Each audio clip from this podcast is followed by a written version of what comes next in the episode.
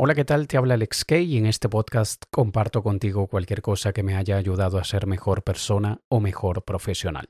Un favor especial a quienes me escuchan por Spotify. En estos días Spotify está publicando la lista de lo que más escuchas en la plataforma. Y ya un par de personas me han enviado la captura de que mi podcast es el número uno o está en el top 5 o en el top 10 de escuchas. Así que me encantaría que me hicieras saber si mi podcast está dentro de tu lista de los más reproducidos del año 2023. Me encantará saberlo. Y si llegaras a publicar una historia con esa lista, por favor etiquétame. Ahora sí, entremos en el episodio de esta semana en el que te voy a decir siete señales de que te falta la fortaleza mental para triunfar. Y si le preguntas a cualquier persona, creo que la gran mayoría te dirá, a mí me falta fortaleza. Y es verdad, porque nunca consideramos que tenemos la fortaleza suficiente, pero eso no quiere decir que no tengamos ninguna fortaleza. Cualquier cosa, especialmente aquellas cosas realmente significativas, sacarán lo más intrínseco de nosotros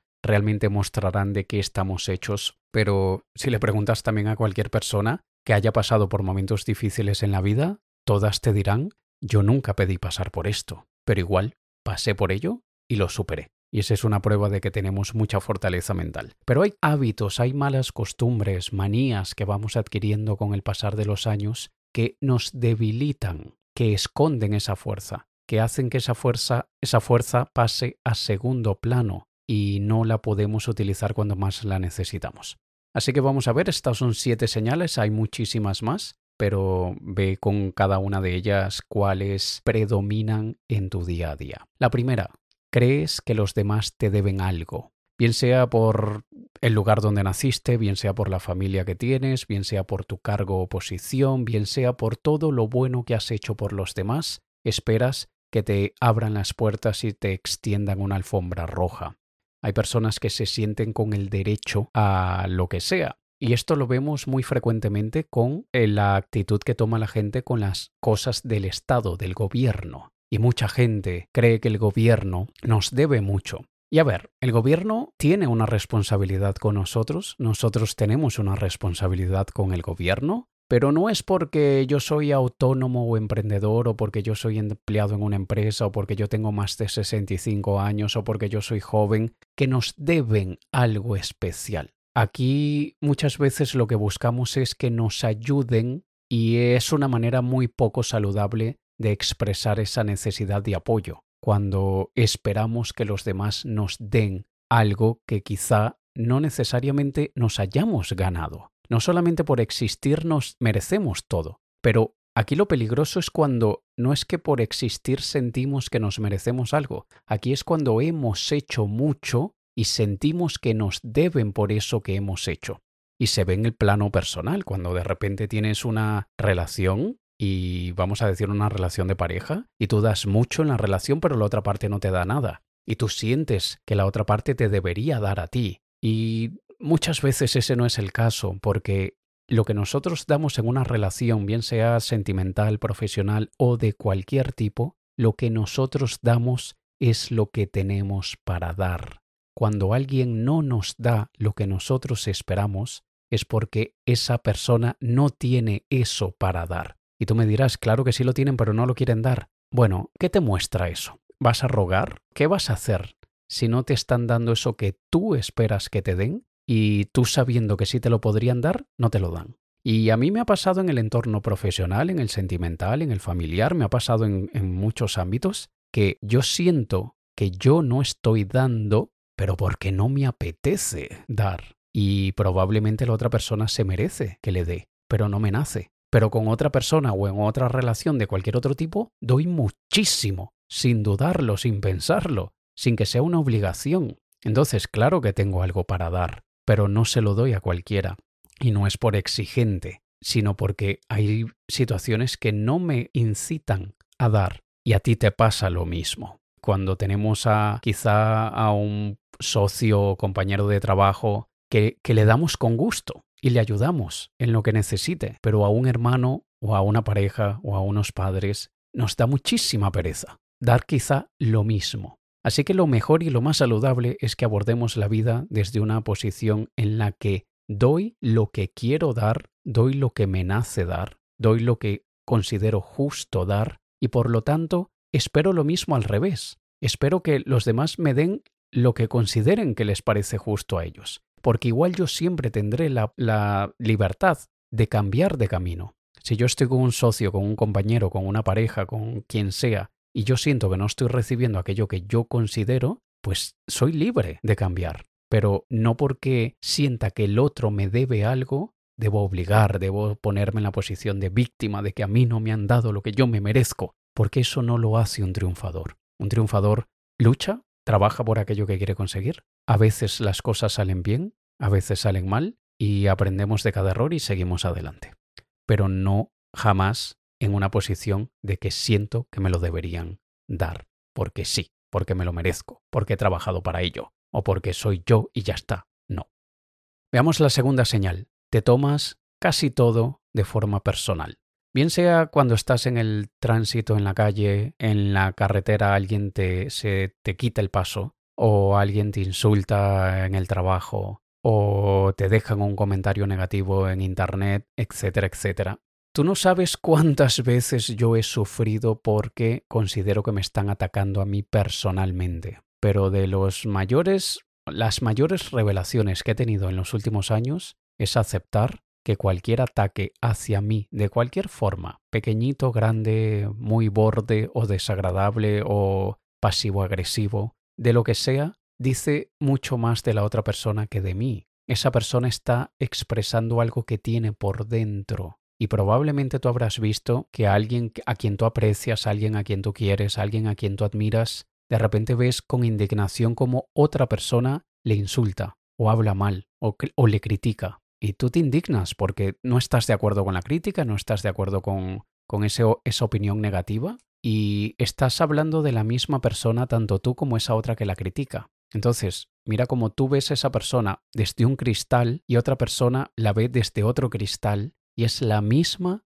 persona, tal cual. Y no voy a meter aquí en la ecuación el factor de que quizá esa otra persona conoce un lado que tú no conoces o viceversa. No. Supongamos que, ambos conocéis bastante bien a esa persona y una habla mal y tú la admiras, o tú simplemente te cae muy bien y le tienes mucho aprecio. Entonces, eso es una prueba de que el objeto de la crítica o ataque no tiene que hacer nada, casi nunca, no tiene que cambiar nada. Entonces tú, cuando a ti te atacan, cuando a ti te critican, cuando a ti te en el trabajo te retan o lo que sea, no es contra ti. Esa persona lo hubiese hecho exactamente igual con cualquier persona en tu posición, en tu lugar. Entonces, aquí fíjate que no, en ningún momento te estoy recomendando que no sientas aquello desagradable que nace por dentro cuando hablan mal de nosotros, cuando nos regañan, cuando nos arman una bronca, cuando lo que sea. No, obviamente es desagradable, por supuesto que sí, pero no puedo tomarlo como que si es un ataque contra mí, no puedo ponerme yo como la víctima. Prácticamente nunca es personal, prácticamente nunca. Hay uno que otro ataque que sí es muy personal, pero son la grandísima minoría. La tercera señal, no aceptas 100% de responsabilidad de tus resultados. Cuando algo no te sale bien, buscas con quién compartir la culpa. Hay personas que incluso evaden completamente la culpa, mientras que hay otras que tratan de apoyarse en un culpable adicional. Y es aquí cuando decimos, es que tal persona no cumplió, es que tal herramienta falló, es que el mercado, la crisis, las guerras, el COVID, ta, ta, tal, ta, ta, tal, ta, ta, tal, que no quiere decir que no tengan un papel. Y yo te puedo decir en carne propia lo que yo sufrí por el COVID y mezclado con temas personales que eran culpa mía. Pero claro que hay factores externos que influyen, pero nosotros somos 100% responsables de, de lo que nos pase. Porque de la misma manera como yo y muchos sufrimos consecuencias muy negativas por el COVID, hay personas que fue su mejor época en la vida, estando en una posición muy similar. Abordaron las cosas de una manera muy distinta a la gran mayoría, y no quiere decir que en otros entornos y en otras situaciones ellos no se equivoquen y tomen decisiones peores que las que podrías tomar tú o yo. Pero en ese caso de esa situación lo hicieron mejor que tú y que yo. Una vez más, es aquí cuando la gente dice que es por culpa de las leyes del gobierno, por culpa de los impuestos. Si yo veo que una carretera está cerrada, tengo que tomar otra. Si yo veo que una puerta está cerrada, tengo que buscar la trasera o entrar por una ventana. Pero no puedo darme golpes de pecho diciendo que me cerraron la calle o me cerraron la puerta. Si tu socio te estafó, si tu socio no hizo su parte o lo que sea, fuiste tú el que decidiste aliarte con esa persona. Y obviamente al inicio tenías otra fe, otra expectativa, otra confianza con esa persona y esa persona quebró todo lo que tú tenías de positivo puesto sobre la mesa en esa relación comercial. Pero tampoco puedes quitarte completamente la responsabilidad. Y como lo hace cualquier buen líder, un líder sabe que alguien en su organización falló, el líder no falló, fue alguien en su organización que falló y el líder acepta 100% la responsabilidad. Eso es un buen líder. El líder no va a emitir un comunicado diciendo, bueno, señores, no ha sido culpa mía, ¿eh? Fue uno de mis colaboradores que la ha cagado, pero bueno, no, es culpa mía, ¿vale? Eh, ya, voy a, ya le voy a armar la bronca a esta persona, pero para que sepáis, no es culpa mía. Un buen líder jamás haría eso. Un buen líder diría, ya hemos descubierto cuál fue el origen del problema, estamos tomando medidas, acepto la total responsabilidad sobre este fallo, os doy mi palabra personalmente de que esto será resuelto y que haremos todo lo que esté en nuestras manos para que no vuelva a repetirse. Una vez más, acepto mi responsabilidad y tomo esta situación como un aprendizaje. Y de la misma manera que lo hace un líder de esa forma, por eso es tan importante el autoliderazgo, nosotros debemos comportarnos como el líder de nuestra organización interna, porque lo somos. Así que comportémonos como tal, ¿vale? La cuarta señal, pides opiniones antes de tomar decisiones importantes. Si eres de aquellas personas que le consultas a esta persona, a aquella persona, se lo cuentas a este y le dices tú qué opinas, estás buscando también compartir la responsabilidad en caso de que algo salga mal. No quieres sentirte que todo ha sido culpa tuya. Quieres que si algo sale mal, poder decir, bueno, yo lo consulté antes, o sea que no estaba yo equivocado solamente, nos equivocamos varios. Bueno, a ver, cuando nosotros queremos pedir una opinión, muchas veces no es para que nos mueva hacia adelante o para que nos inhiba de movernos. Muchas veces es para confirmar una sospecha que tenemos o simplemente para que nos reten, para que desafíen lo que ya consideramos, lo que ya hemos decidido y ver si eso estimula de alguna forma nuestros jugos mentales y nos hace tomar otro abordaje. Pero no estamos pidiendo permiso para actuar. Pedir una opinión es muy distinto a pedir permiso, solo que hay personas que no ven la diferencia. Desde luego, está bien pedir opinión a personas muy capacitadas en aquello que queremos hacer. Pero ¿cuántas de tus decisiones, por ejemplo, profesionales o de negocio, las has consultado con una persona que está inferior a ti en esa decisión que estás a punto de tomar? Y eso lo hacen muchos. Pedirle opinión a personas que no están capacitadas para dar su opinión. Yo pido opinión muchas veces a personas que están muy por encima de mí en aquello a lo que estoy pidiendo opinión. Sí que es verdad que a veces pido opinión en cosas que no son tan importantes a personas que están por debajo o, que no han vivido eso que yo voy a vivir, pero como te digo, es a veces para ver si hay un punto de vista distinto que yo no había considerado, pero no les estoy pidiendo ni permiso ni les voy a descargar la responsabilidad en caso de que algo salga mal. Mi decisión es mía y cuando pido opinión, generalmente ya está tomada la decisión. Y lo hago de esa forma porque es imposible que esa otra persona u otras personas en cuestión de segundos o de minutos en el que puedo yo demorar plantearles el problema y pedirles la opinión, es imposible que ellos hayan considerado todas las cosas que yo consideré durante semanas o durante meses. Por eso es que únicamente les pido la opinión para ver si hay algo distinto a lo que yo ya consideré y solamente lo hago luego de haber tomado una decisión. Porque si yo estoy a punto de empezar en esas etapas iniciales, yo pido la opinión de otras personas, me van a estropear mi secuencia de pensamiento, me van a contaminar mis ideas y voy a empezar el análisis desde un punto muy subjetivo, cuando lo que buscamos es la mayor objetividad posible. Así que no se trata de no pedir opinión, sino de saber pedirlas, y repito porque es muy importante y ya te lo he dicho dos veces, pero te lo repito una tercera, pedimos la opinión no para pedir permiso ni para descargar responsabilidad, sino para ver si hay algún punto de vista distinto a todos los que ya habíamos considerado. Señal número 5. No te gusta que contradigan tus creencias. todos tenemos creencias. Y por allí leí una frase muy bonita que dice, una creencia es un pensamiento que te has repetido muchas veces. Y cuando tú crees algo, tú decidiste creer eso. Prácticamente todas las creencias son una decisión ya tomada. El que cree en Dios decidió creer. El que no cree en Dios decidió no creer. El que cree que las vacunas son una forma de controlar a la sociedad decidió creer en eso. El que opina lo contrario también decidió creer en eso. Y la gran mayoría de nuestras creencias son simplemente una opinión.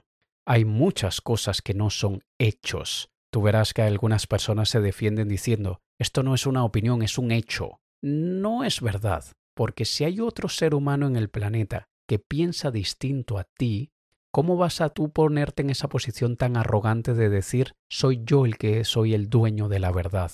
Todos los demás que no crean esto están equivocados. Es demasiado arrogante esa perspectiva. Y si yo tengo una creencia y alguien la desafía, alguien me dice, no, yo no creo en eso, yo creo en otra cosa totalmente distinta. Y luego una segunda persona me dice, yo no creo en eso, yo creo en algo totalmente distinto. Por un lado, ¿eso no hace de mí un idiota? No, no quiere decir que yo estoy creyendo algo que es absurdo, pero tampoco hace de ellos unos idiotas. Y aquí lo único que puedo considerar es que todos creemos en algo y todos tenemos una perspectiva de la vida desde ángulos distintos. Y si alguien contradice mis creencias, es simplemente un estado natural de la vida. Y yo puedo tomar el abordaje diplomático y decir, vale, interesante que tengas esa creencia, yo tengo una creencia totalmente opuesta a la tuya, pero me gustaría entender de qué forma tú lo ves y si quieres, yo te puedo explicar de qué forma yo lo veo. Eso es un debate muy saludable, en el que yo ni te intento obligar de creer en lo mismo que yo creo, pero tampoco voy a dejar que tú me obligues a creer en lo mismo que tú crees. Pero si sientes por dentro que algo empieza a hervir, que empieza a despertarse una emoción negativa por dentro, cuando alguien contradice eso que crees, es una señal de falta de fortaleza mental. La sexta señal. Eres duro con los demás, pero demasiado tolerante y complaciente contigo. Esta es aquella situación en la que únicamente un defecto es un defecto cuando los demás lo tienen, no cuando yo lo tengo. Cuando yo lo tengo es una característica de mi personalidad. Si está en los demás es un defecto. ¿Cuántas veces no hemos hecho eso con una o varias características de nuestra personalidad? La doble moral es bastante común, es demasiado común. Nosotros muchísimas veces tenemos que ponernos en esa posición tan objetiva con nosotros como con los demás y entender que no somos perfectos. Y para esto hay que tener demasiado autoconciencia. Nosotros a nivel profesional cuando sabemos que estamos siendo indisciplinados, cuando estamos siendo perezosos, cuando estamos siendo inconstantes, cuando nos falta perseverancia y nos dejamos, nos dejamos. Pero cuando alguien a quien le hemos contratado un servicio, a quien le hemos comprado un producto, a un trabajador, a un jefe, a un socio, lo que sea, le criticamos la más mínima cosita y el más mínimo fallo y a la más mínima señal de indisciplina, de falta de, empeño, de falta de perseverancia, etcétera, etcétera, nos enfada, ¿qué hace de nosotros esa situación? ¿Por qué lo hemos aceptado tan rápidamente en nosotros, pero con los demás somos tan duros?